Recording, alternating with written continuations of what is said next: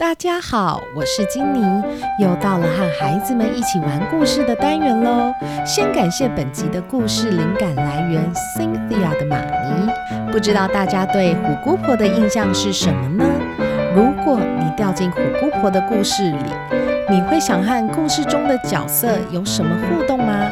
那我们的故事要开始喽。基顿和娜丽买了新的一套故事书，他们正在看虎姑婆的故事书时，突然呐，被吸进故事书里了。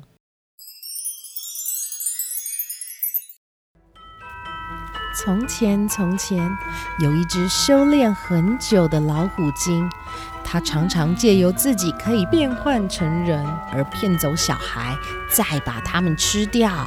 有一天，一对姐弟的父母要出门了。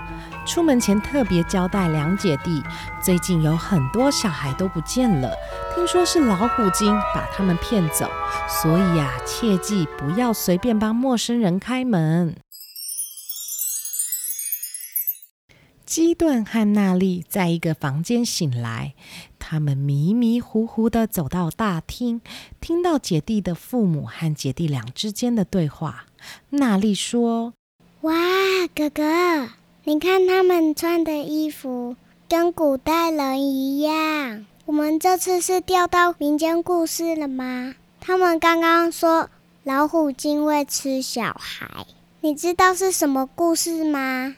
听起来好像是虎姑婆的故事。学校老师好像有说过，这个故事超可怕的耶。”我们不要让可怕的事情发生。我们赶快去找那对姐弟。姐弟的父母一离开，基顿和娜丽就赶快过去找他们。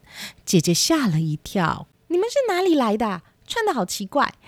你们该不会是老虎精吧？”“不是，不是，我叫基顿，她是我妹妹，她叫娜丽。你们先冷静听好，我们是从未来到这里的。”所以今晚会发生什么事，我们都知道。据我所知，晚一点老虎精会假扮成你们的姑婆，我们可以不开门，但是老虎精还会再去找别的小孩，这样还是会有人受害。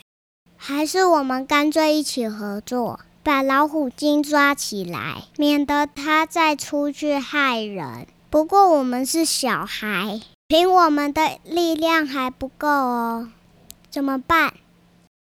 我们可以去找妈妈的朋友玉娇阿姨问问看，她在我们家旁边卖贡丸汤。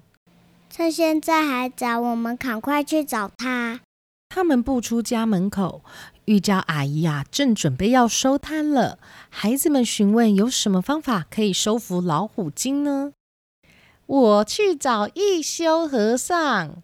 听说哦，他从日本回来，常常在收妖，他应该可以帮忙。那等老虎精出现的时候，我们就通知你。但是我们要怎么通知你呢？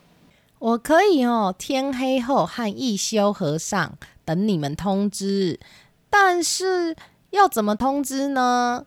没有手机真不方便，不能等等等。这里是古代啦，哪有等等等的赖啊？而且也没有电话。我们家后院的围墙有个老鼠洞，只要老虎精一出现，鸡顿你就去小洞旁边学猫叫。一休和尚愿意等这么久啊？会的，会的。阿姨跟你们说哈，听说他们几位师傅天天都在比谁收的妖怪多哎。原来当师傅也有收妖的业绩压力呀，真是辛苦了。不多说了，我们赶快回去讨论和准备。回家后，基顿、娜丽和姐弟四人就开始讨论如何设计陷阱，引诱老虎精进家门，然后大家再想办法困住他，等一休和尚和玉娇阿姨来接手。天色渐渐变暗了，肚子饿的老虎精在姐弟的家门前徘徊。白天的时候呢，他看到姐弟俩的父母出门，于是他把自己变成虎姑婆，想要骗姐弟俩开门。谁来帮我开门呐？我是姑婆啊，走了好久的路，可以让我进去喝杯茶吗？听到虎姑婆的声音，鸡顿赶快去后院的老鼠洞学猫叫。我们一起学猫叫，一起喵喵喵喵喵。啊，在古代应该是真的学猫叫，喵喵。玉娇阿姨和一休和尚听到暗号，赶快去门口。我们不能帮你开门，你是陌生人。虎姑婆变出了两串糖葫芦，告诉姐姐：“我带着好吃的糖葫芦来给你们呢。现在啊，又累又渴，啊，赶快让我进去吧。”弟弟和娜丽准备好网子了，姐姐开门让虎姑婆进来。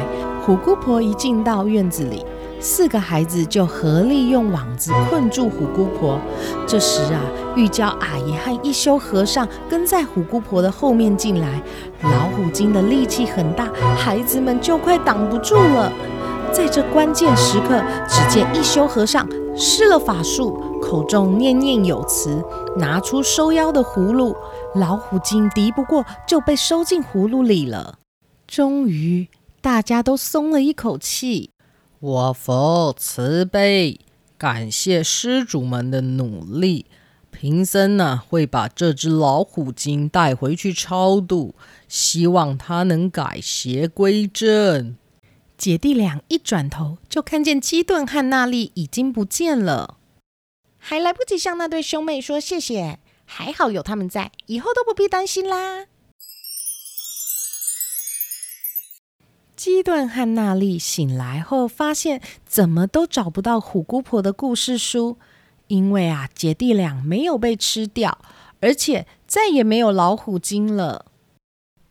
故事说完喽，改编后的故事好玩吗？欢迎订阅并留言告诉我，你还想听哪个童话故事的改编哦。我是金妮，我是基顿，我是娜丽，我们下次见。